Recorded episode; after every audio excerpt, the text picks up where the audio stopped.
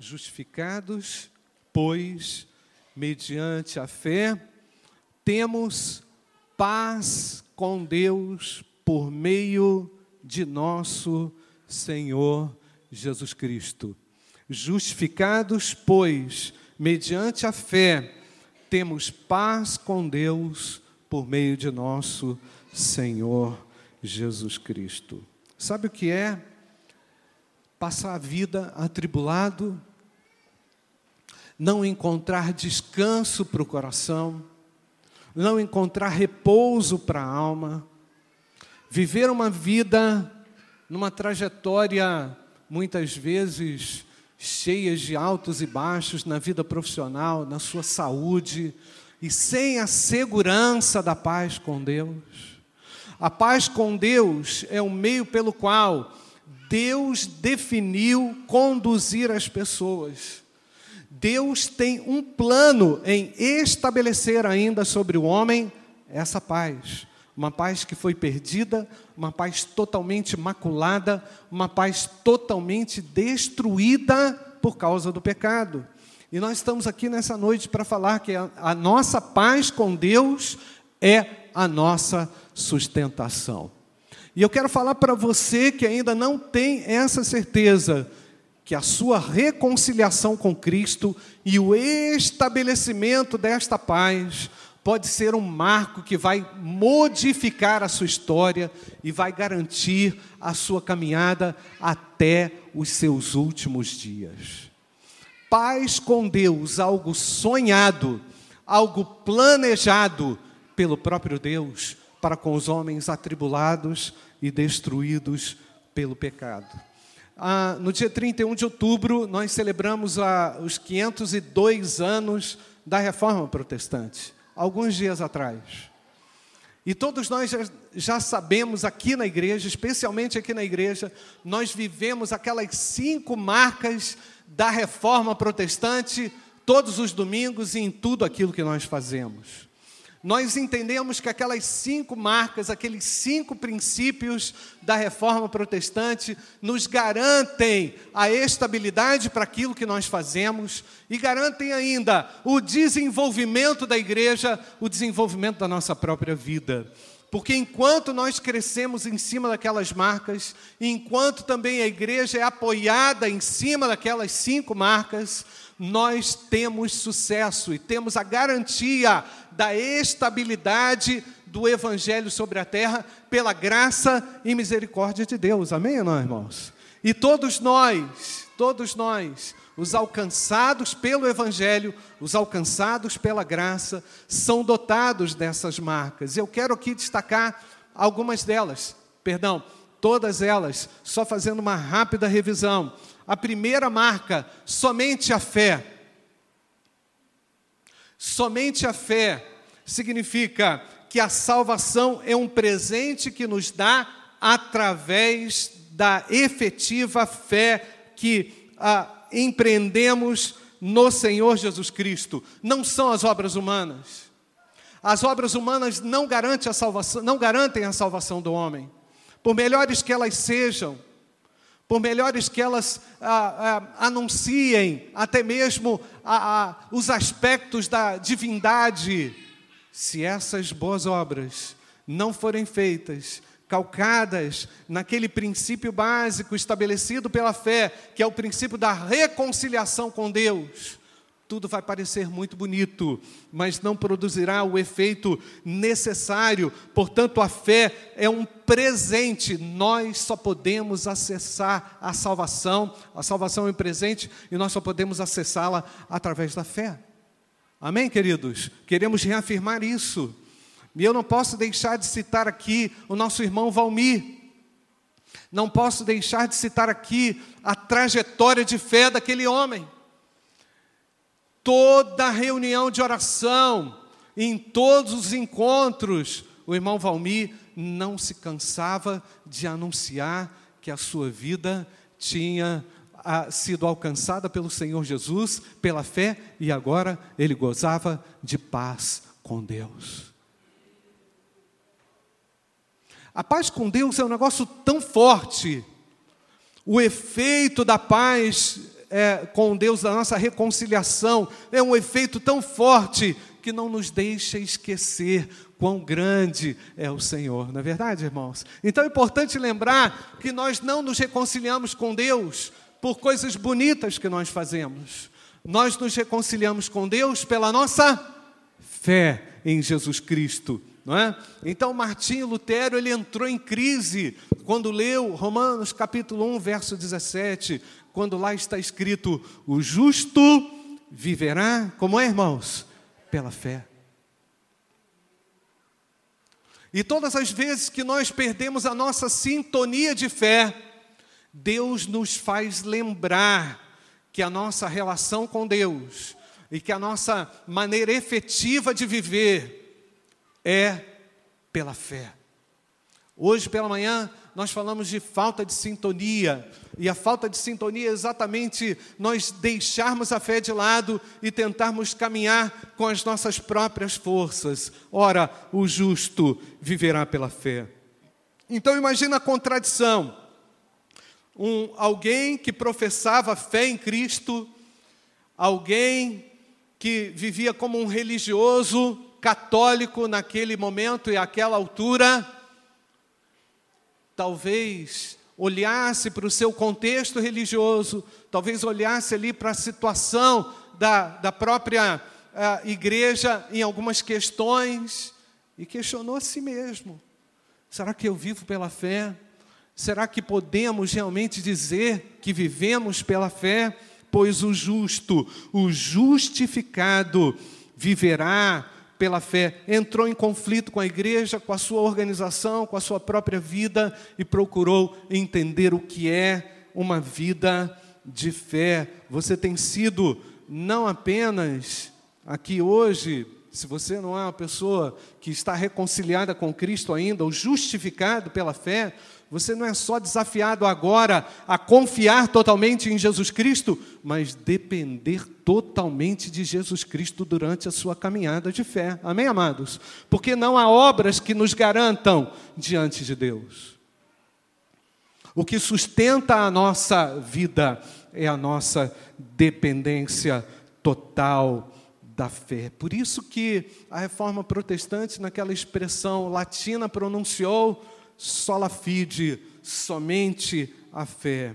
Um outro elemento, um outro pilar da reforma protestante que eu quero aqui destacar, sola scriptura, que é a expressão latina, ou somente a escritura. Nós, os cristãos que vivemos né, esses valores extraídos da reforma, nós cremos que as sagradas escrituras são a única regra de fé e de prática. Então, qual é a nossa preocupação? Há algo errado na nossa vida? Algo que precisa ser ajustado na nossa vida, qual é o padrão, qual é a régua de medir? A régua de medir é a palavra de Deus, amém, amados? Ainda que ela nos contrarie completamente, ainda que ela contrarie completamente o nosso comportamento, ainda que ela venha nos confrontar em alguns aspectos da nossa existência, no casamento, na vida profissional, na nossa vida moral, na nossa conduta na sociedade, é a palavra de Deus que vai nos balizar, ela é a régua de medir. Uma vez conversando com a pessoa a respeito de uma referência das Escrituras para a vida né? e para o comportamento, a pessoa chegou e falou assim: Pastor, mas isso é muito radical. Isso não é radical, isso é justo, porque a Bíblia é justa. Amém, irmãos? E ela contém palavras que nos ajustam e que nos colocam naquele eixo que não faz com que saiamos daquele, daquele sentimento profundo de paz com Deus, porque ainda que a palavra de Deus venha nos confrontar, irmãos, à medida em que ela é aplicada na nossa vida, nós temos paz com Deus. Amém? Amém, irmãos? Ainda que aquilo contrarie as pessoas, contrarie o seu próximo, ainda que isso não vá agradar as pessoas que estão ao seu redor, a régua de medir é a palavra de Deus. Então nós temos uma regra de conduta somente as escrituras. E aqui, irmãos, eu quero fazer mais um destaque para o irmão Valmir. O irmão Valmir era alguém preocupado com as escrituras. O irmão Valmir estava sempre citando versículos da palavra de Deus. Eu quero aqui fazer um destaque. O Valmir foi aos Estados Unidos alguns anos atrás, uns dois ou três anos atrás, e ele falou para mim que evangelizou uma pessoa de língua, uh, um hispano. Eu falei, rapaz, mas como é que você evangelizou o hispano? Que conversa é essa, Valmir? Que história é essa? Ele tinha umas conversas, né? Que história é essa? Não, pastor, eu pedi para a pessoa que estava do lado traduzir o texto para o rapaz e segundo ele, aquela pessoa que estava que, com a qual ele estava conversando, a pessoa tinha aceitado a Cristo e recebido aquelas palavras com bom grado. A palavra de Deus é suficiente para nós. Amém, amados? Eu quero aqui destacar o valor das Escrituras para a nossa conduta, para o estabelecimento dos nossos padrões morais e para a definição daquilo que fazemos. A norma não vem da igreja, a norma não vem de uma convenção social, a norma vem da palavra de Deus através da igreja que somos nós. Nós somos a igreja de Cristo, mas nós temos uma referência única. Então, nós não podemos aceitar outra verdade que não essa verdade manifesta, revelada e iluminada pelo Espírito Santo de Deus. E eu quero aqui reafirmar 2 Timóteo 3,16: toda a escritura é o que, irmãos? Divinamente inspirada. E ela é útil para instrução, para repreensão, para correção na justiça em Cristo Jesus. E esse é o outro ponto da reforma: somente Cristo. O homem nada pode fazer para a sua salvação. Por melhor que você seja, mais educado, mais ah, lapidado de forma profissional ou pessoal, ou de forma moral, somente Cristo. O homem não contribui em nada para a sua salvação, no seu estado de é, é, degeneração completa, no seu estado de, de desastre completo, de ausência de paz. Nós precisamos desesperadamente do Senhor Jesus Cristo. Somente Cristo. Cristo realizou completamente a obra de redenção ao ser sacrificado na cruz do Calvário, vertendo o seu sangue como sacrifício pelos nossos pecados, somente por Jesus.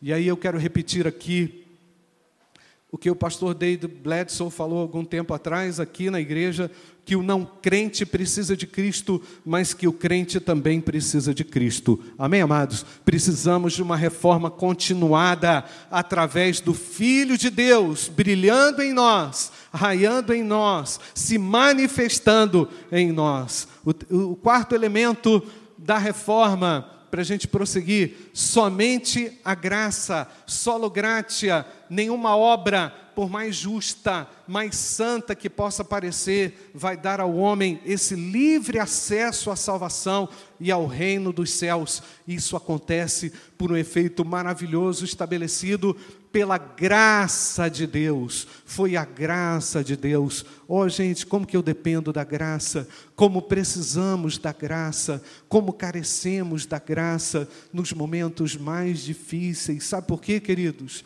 Essa paz com Deus que foi estabelecida através da regeneração, da justificação, da regeneração, mas basicamente aqui da justificação, por vezes ela é constante, mas ela é ameaçada ela é ameaçada pelas provações da vida.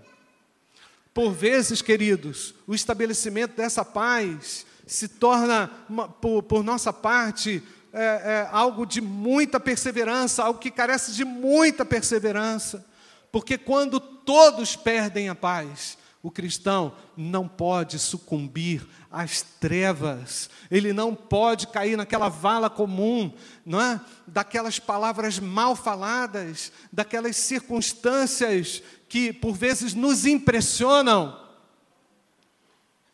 Por mais forte que ela seja, ela é também constantemente ameaçada. O que eu preciso? Eu preciso do renovar diariamente na graça de Deus. Amém, amados? Como é que eu vou me renovar nessa graça? confessando os meus pecados, reconhecendo as minhas falhas, reconhecendo as minhas limitações, passando de um discurso legalista para um discurso sincero com Deus, um discurso honesto com Deus, tirando o discurso religioso e adentrando o discurso da realidade. Senhor, eu preciso e careço da tua graça no meu trabalho. O meu trabalho tem ameaçado o meu coração, o meu casamento, a situação em que eu vivo. Isso é a graça dinâmica na nossa vida, produzindo um efeito transformador e renovador. Amém, amados? E aqui eu quero também, irmãos, destacar um efeito é, muito gracioso e generoso do irmão Valmir. O irmão Valmir estava inscrito para ir no barco da Amazônia. E ele chegou há um mês atrás e falou assim: Pastor, pode passar o meu nome para outra pessoa, porque eu e a Marinês não iremos. Eu falei, Valmir, o que, que aconteceu, rapaz? Você é um cara que não desiste das coisas. Pastor, eu sei que eu vou estar operado e eu vou ter algumas dificuldades, e eu sei que eu posso abençoar outra pessoa, mais duas pessoas indo no meu lugar. Quem recebe graça de Deus, sabe o que, que faz, irmãos? Oferece, sabe o que? Graça. Sabe oferecer graça, sabe oferecer oportunidades. Quem vive a graça, manifesta a graça. O irmão Valmir não sabia que o dia 16 de novembro ia chegar, mas a graça de Deus estava operando sobre ele e oferecendo oportunidade a uma outra pessoa a fazer aquela viagem. Irmãos, eu quero que você preste atenção comigo, aqui agora. Quando você não depende da graça, você não oferece graça. Você não oferece nada. E sabe o que acontece? Quando a gente decai dessa graça, quando a gente fracassa nessa graça, nós também não conseguimos mais aquela tranquilidade e aquela convicção que a paz de Deus traz no nosso coração. O alcançado pela graça oferece graça. Amém, igreja? Porque pela graça sois o que, irmãos? Salvos, mediante a fé. Isso não vem de vós, é um dom de Deus, e não de obras, para que ninguém se glorie. Efésios capítulo 2, verso 8 e verso 9. Último ponto aqui da reforma, só lhe deu glória, somente glória a Deus. Irmãos, isso é um ponto muito crítico em que as pessoas hoje se esqueceram. Elas substituíram a glória de Deus pela glória pessoal. O status da pessoa nesses, nessas redes sociais toda hora tem que estar bombantes. Toda hora as pessoas têm que ter algo muito bacana para falar para os outros nas redes sociais. E eu já ouvi de uma pessoa o seguinte, vou repetir: Pastor, o senhor não curtiu a minha foto. e sabe o que eu fiz, irmãos, para acabar com isso? Cancelei meu Facebook, Twitter e o Instagram. Se você quiser me encontrar, vem aqui na igreja, ou pode ir na rua Palladium, 950, apartamento 803. Vai fazer fila lá amanhã, amor. Somente glória a Deus. Os homens quiseram glória na época da reforma. A igreja quis a glória. As autoridades se levantaram substituindo a glória de Deus. O homem foi criado para o que, irmãos?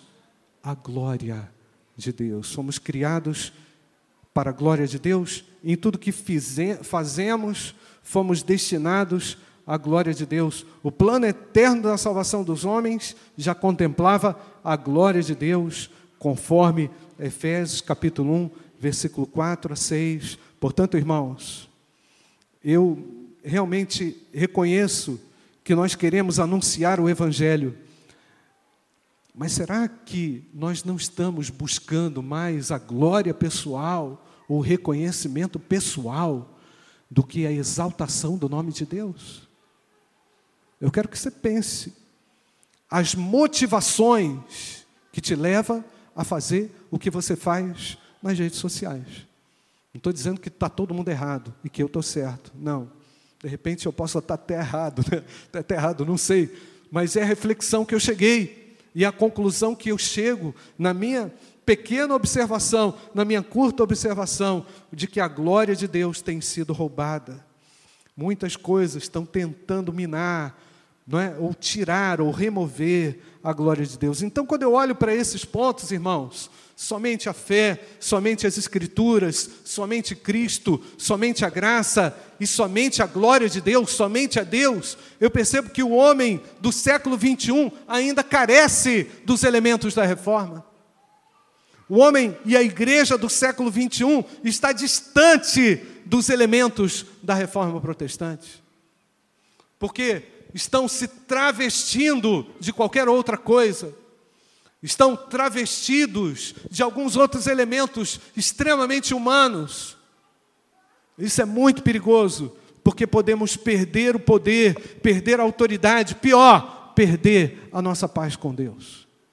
Eu estou aqui para fazer também uma denúncia clara a respeito da grande necessidade de retornarmos a esses fundamentos. Então, a reforma protestante, o que, que ela fez, irmãos? Ela não está é, exatamente exaltada pelas igrejas que foram criadas, pelas denominações cristãs, mas pelo resgate da palavra, daquilo que é essencial. Por isso que eu estou falando para vocês, queridos, que a reforma protestante nós queremos viver e vivemos aqui na igreja todos os dias, porque nós estamos em construção. Deus está trabalhando com o nosso caráter. Amém, amados? Essencialmente, com a nossa história, dentro da nossa história, essencialmente dentro da nossa vida. Os reformadores apontaram para Cristo como autor e consumador da nossa fé. Vamos ler de novo Romanos capítulo 5, versículo 1. Coloca aí para mim, por favor, Dudu. Vai lendo aí, gente. Sendo, pois,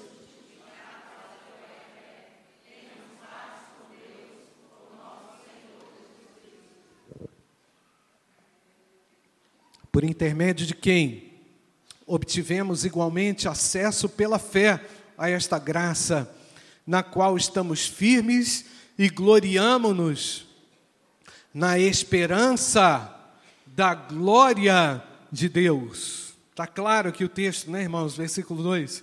Né? Obtivemos acesso pela fé a esta graça, na qual estamos firmes e gloriamo-nos na esperança da glória de Deus. É lógico que o apóstolo Paulo também fala e defende a justificação pela fé, porque na verdade ele está não agredindo, mas está confrontando aqueles judeus que não quiseram aceitar a fé.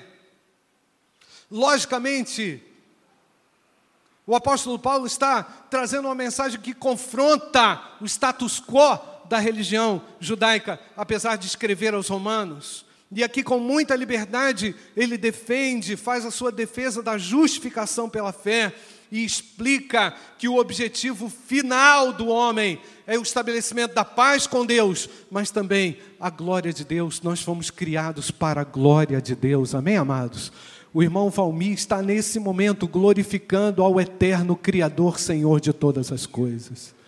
E a igreja do Senhor Jesus Cristo agora também o glorifica. Exaltado seja o teu nome pelos séculos dos séculos, Senhor.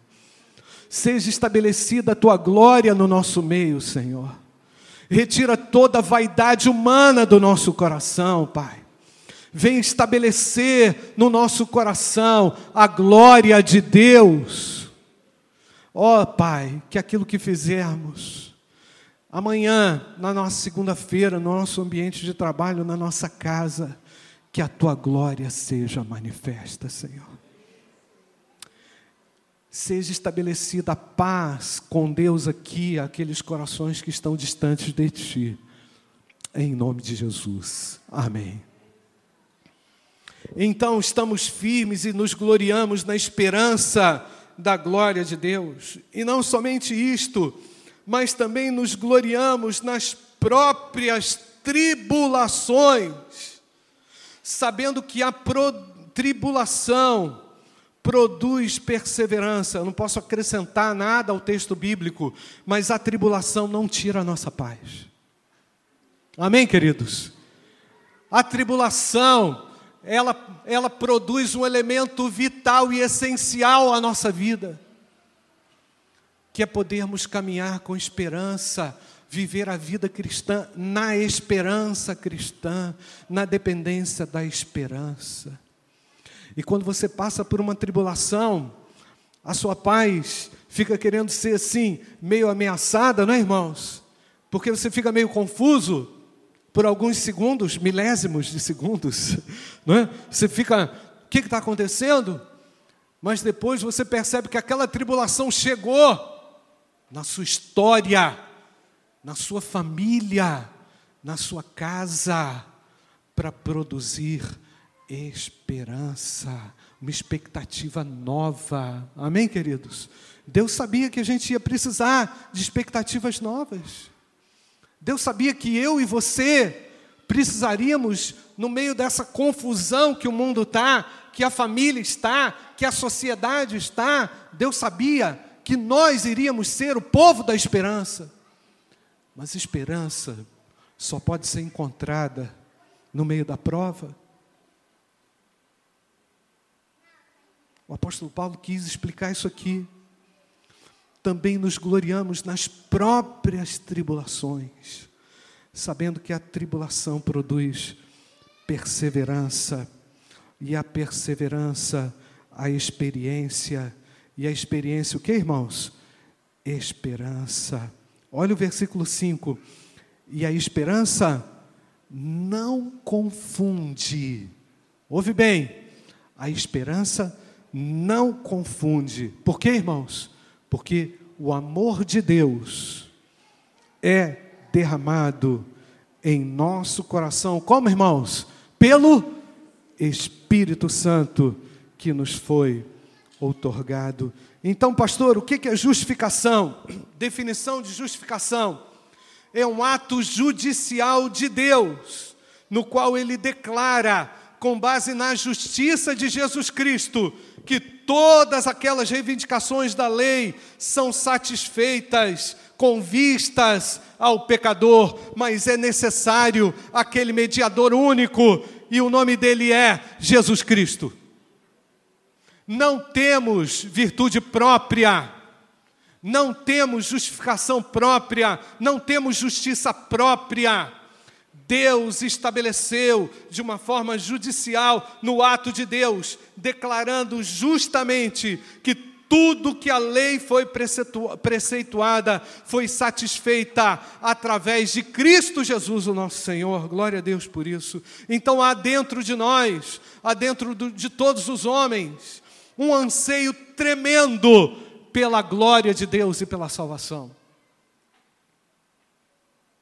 E quem está em paz com Deus, pensa assim. Irmão Valmir, ontem, lendo o presente diário no quarto, fez a leitura, comentou com a Marinês: Marinês, quando eu sair daqui, essa mensagem aqui é para o fulano de tal, que eu não vou falar o nome.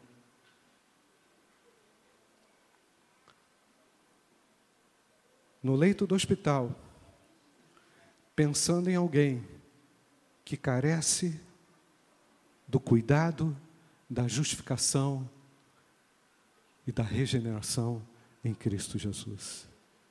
Quem está em paz com Deus, pensa no seu próximo.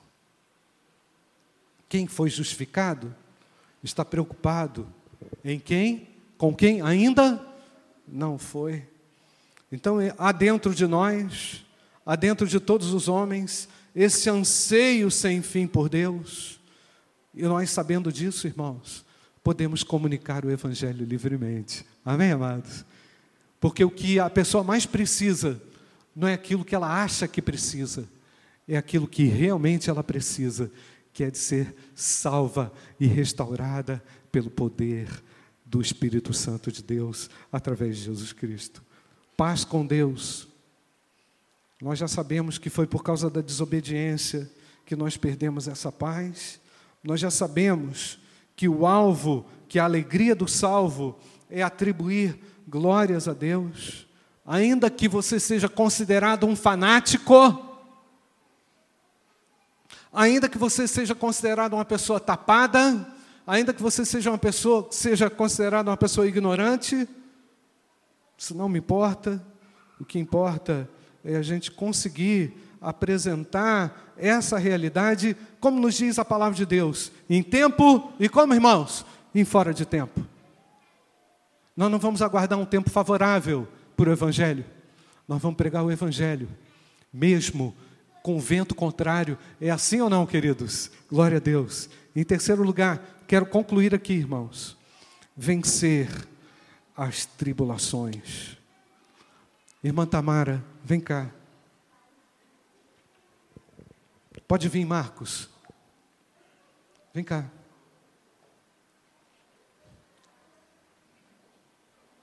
Ah, tá aí, beleza. Essa jovem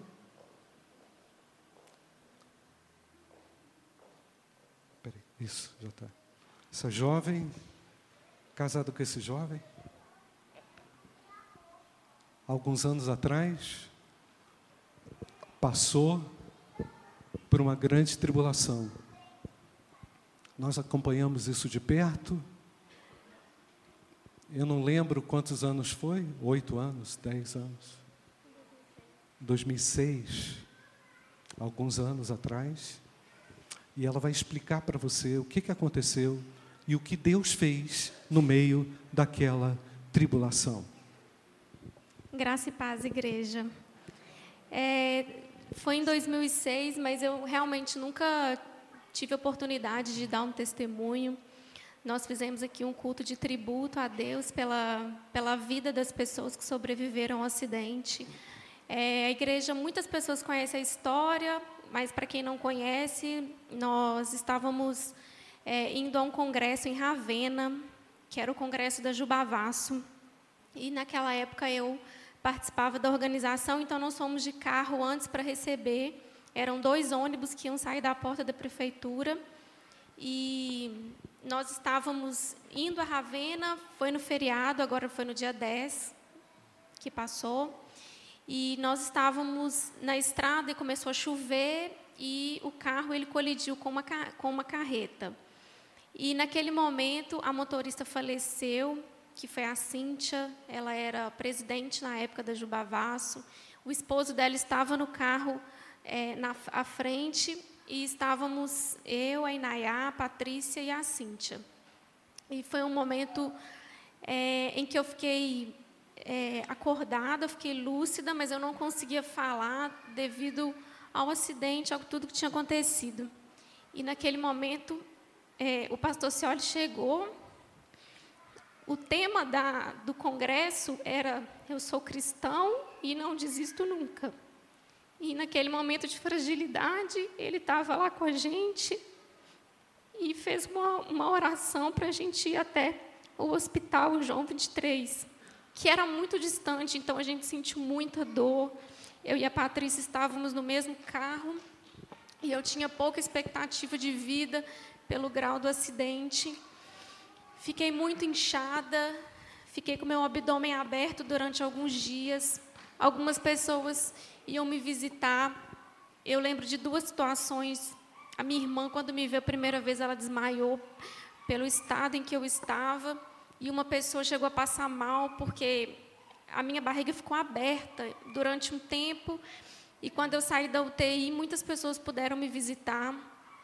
E foi um momento que, mesmo diante da dor, mesmo diante de toda dificuldade, eu tive paz. Porque eu sabia que Deus estava cuidando da gente a todo momento. É, eu lembro que muitas pessoas, a minha família não estava aqui, meus pais moravam nos Estados Unidos, e a igreja se mobilizou para ficar comigo, para cuidar de mim. Eu não posso citar nomes para não ser injusta, mas eu sei que a igreja esteve em peso comigo, pessoas que foram a Belo Horizonte para ficar comigo. Eu fiquei no hospital quase dois meses. E a igreja não se cansou de orar pela minha vida. Se hoje você está aqui, você quer tomar uma decisão diante de Deus, se você tem algum tipo de preconceito contra a igreja, eu queria te dizer que nós não somos perfeitos, mas existe uma igreja que quer cuidar de você, existe uma igreja que quer caminhar com você, mesmo essa igreja sendo imperfeita. A gente não pode procurar numa igreja pessoas que sempre vão é, estar fazendo coisas que às vezes a gente concorde ou que não concorde, mas nós temos que estar aqui de coração aberto, porque eu sou prova de uma igreja que cuidou, de uma igreja que me amou, sem eu pedir nada em troca, sem, sem eu fazer nada para que eu merecesse isso. E eu tive apoio de vários irmãos, e naquele momento de muita dor, eu lembro que é, vários momentos no hospital, o médico ele só, só me dava medicação e aumentava o grau de morfina pelos aparelhos, porque eu realmente não reclamava, eu ficava sempre tranquila. Eu lembro que a tia Sandra e, a, e o tio Israel ficavam comigo. E eu lembro que quando eu me dei conta de que estava tudo bem e os meus pais não estavam comigo, foi um momento de muito conflito, que é o que o pastor falou naquele momento que você chega a duvidar porque o médico disse para os meus pais que eu não tinha muita expectativa de vida.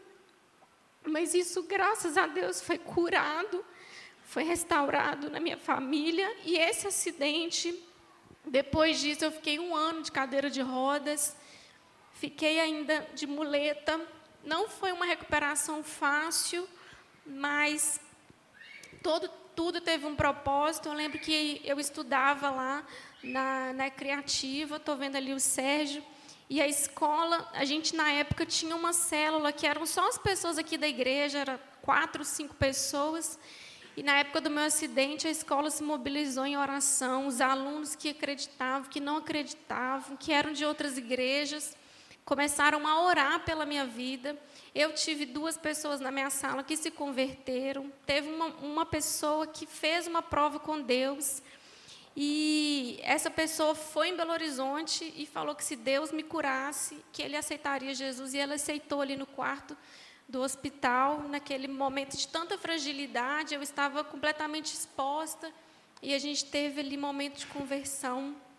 A minha família também, eu estou vendo ali a Meire, não tinha visto ela. A Meire também foi uma pessoa que estava lá na hora do acidente. Eu lembro que eu foi, ela foi a única pessoa que eu fiquei desesperada naquele momento. E ela ficou do meu lado. Eu senti muita sede, lembra? E, mas Deus, tempo todo esteve ali com a gente. Todas aquelas pessoas que estavam ali envolvidas, hoje eu sei que como elas estão, estão firmes, estão dentro do propósito de Deus. E hoje, depois de tudo que aconteceu, depois de toda a recuperação, é um testemunho que não dá para contar em cinco minutos, mas hoje eu estou bem, não tenho sequelas, graças a Deus, Deus me curou por completo. Eu tenho uma cicatriz, e hoje essa cicatriz, quando eu olho para ela, eu sei que foi a marca que, que Deus deixou em mim para dizer que ele esteve comigo, ele foi fiel e que muito maior do que essa marca foi a cura que ele trouxe mesmo no meu coração. Depois desse momento, de tudo que passou, eu ainda tive uma rebeldia, assim, um momento em que eu me revoltei porque eu achei injusto a forma como tudo aconteceu longe dos meus pais e a igreja novamente esteve comigo, não desistiu de mim. E depois de tudo, eu tive a oportunidade de ir aos Estados Unidos, ter um reencontro com meu pai, passar por tudo. E Deus começou a trabalhar na minha vida. Hoje, quando eu falo do acidente, eu choro, mas é de alegria, eu choro de gratidão. Eu choro porque foi um, um momento que Deus me deu para eu poder testemunhar através da minha vida aquilo que Ele pode fazer e que nada mais importa do que a salvação e que nós devemos amar a nossa igreja, nós devemos amar os nossos pastores, honrar, porque são pessoas que estão mesmo. Essa igreja, muitas pessoas me questionavam: você mora tão longe do Bom Retiro, mas eu tenho um amor por essa igreja, um sentimento de gratidão por essas pessoas que me acompanharam, que estiveram comigo antes, durante e depois. Porque a paz que eu tenho, que Deus me deu, a graça que Deus me deu, ela foi consolidada através da vida de cada um de vocês. Eu tenho muita gratidão pela igreja. Amém, queridos. Estamos aqui estabelecendo um memorial de gratidão a Deus, porque no meio da tribulação nasce a esperança. Amém, queridos? Por isso o apóstolo Paulo diz que nós nos gloriamos nas tribulações, porque a tribulação vai te ensinar, vai apresentar muitas coisas para você. Feche seus olhos, nós vamos orar nesse momento. Você que entrou aqui, você que entrou aqui sem paz com Deus, saiba que Jesus é a cura. Ele é a cura para a enfermidade da sua alma, ele é a cura para a doença que te separa de Deus. Ele é a cura para esse, essa destruição que te tirou da presença de Deus, que te joga para longe de Deus. E hoje, quem sabe, pode ser estabelecido aqui nesse momento, através da sua fé, através da entrega que você vai fazer ao Senhor, através da confiança no nome de Jesus, um restabelecimento da paz com Deus no seu coração. Ainda que você esteja distante, Deus te chama de volta, o Senhor te chama de volta, porque Ele quer paz, Ele veio estabelecer paz na sua vida, quer estabelecer paz na sua vida, paz com Ele, paz com Deus. Não há um lugar onde você possa encontrar essa paz. Não há um lugar na terra onde você possa encontrar isso.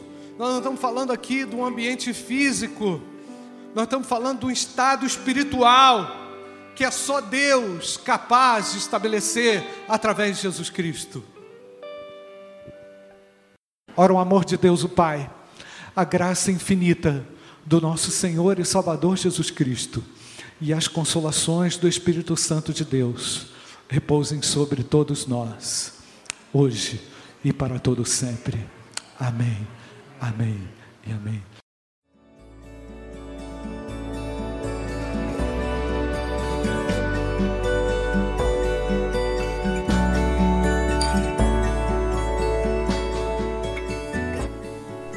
A Igreja Batista do Bom Retiro tem plena convicção de que a palavra de Deus é poder para salvar e transformar vidas.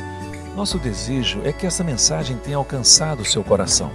Para saber mais sobre quem somos e em quem acreditamos, acesse ibbrpatinga.com.br.